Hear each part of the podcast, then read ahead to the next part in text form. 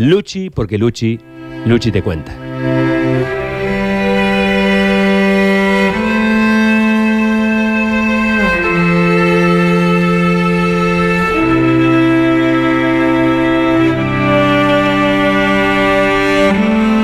Hoy presentamos Los que llenan vacíos. Y algo que surgió aquí en este programa, con todo al aire. El semáforo no funciona. Está clavado en verde para los que vienen por Alem y en rojo para los que avanzan por Cura Brochero. El caos se reinventa cada cinco minutos. Insultos, bocinazos, frenadas, pero lo que más se nota, paradójicamente, es la ausencia de quienes deben poner orden. La municipalidad, los inspectores, los empleados de mantenimiento, no, no están allí. Allí está Pablo.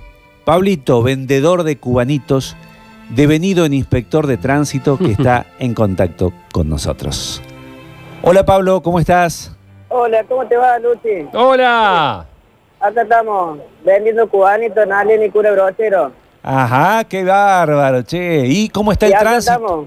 Y, y está, como siempre, se clava en rojo y se clava en el otro semáforo del Alien en verde y los autos se cansan de esperar.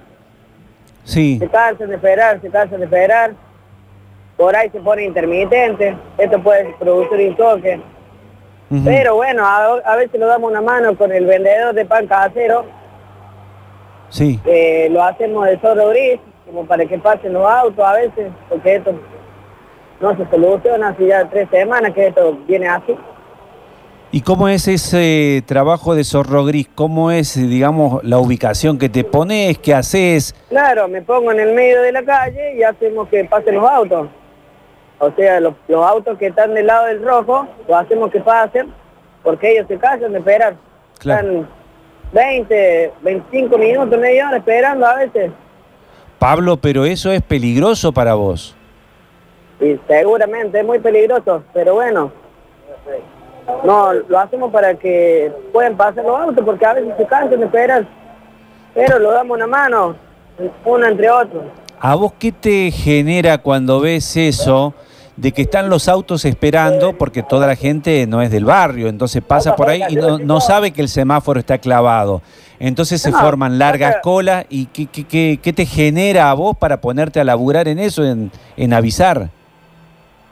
Claro, que pasa gente de todos lados, viene mucha gente de la Avenida Patria, de todos lados viene gente, así que baja por acá de este lado y se cansa de esperar, pero bueno, no hay solución esto.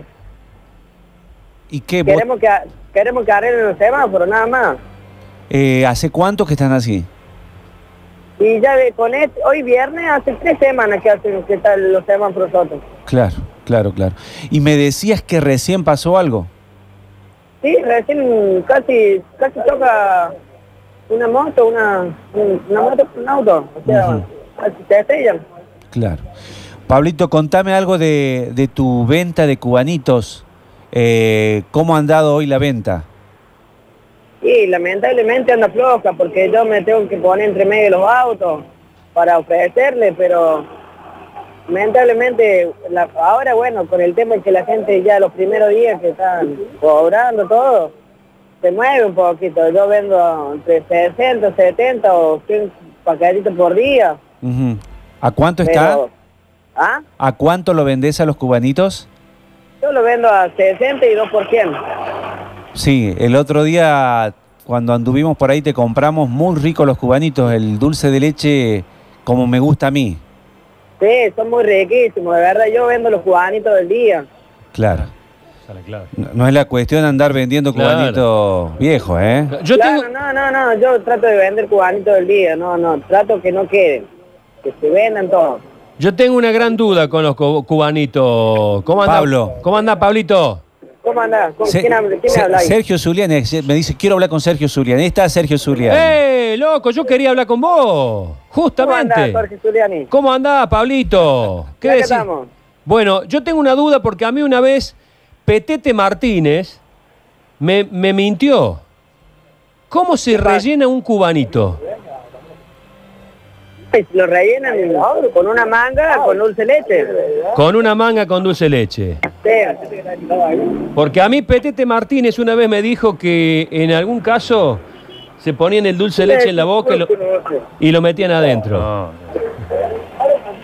Sí, sí. Eso no se hace. ¿Eh? No, no, eso no se hace. No, no se hace. Bueno, che, este, cuídate, hermano, cuídate porque, porque lo que haces vos es muy valioso, pero, pero cuida el cuerpo. Sí, sí, o sea, tratamos de cuidarnos, pero lo damos una mano entre otros. Yo y el Néstor, el que vende pan casero acá en la esquina conmigo, tratamos de una mano porque a veces tratamos de parar el tránsito que pase eh, los que están en rojo esperando y después lo, lo hacemos parar los que están en verde, del otro lado. Claro. Pablo, bueno, ¿tu familia cómo era que estaba integrada?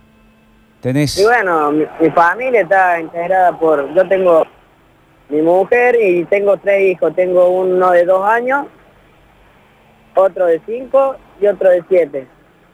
Bueno, así que cuídate, loco, porque ahí estás haciendo un trabajo que es muy, muy riesgoso.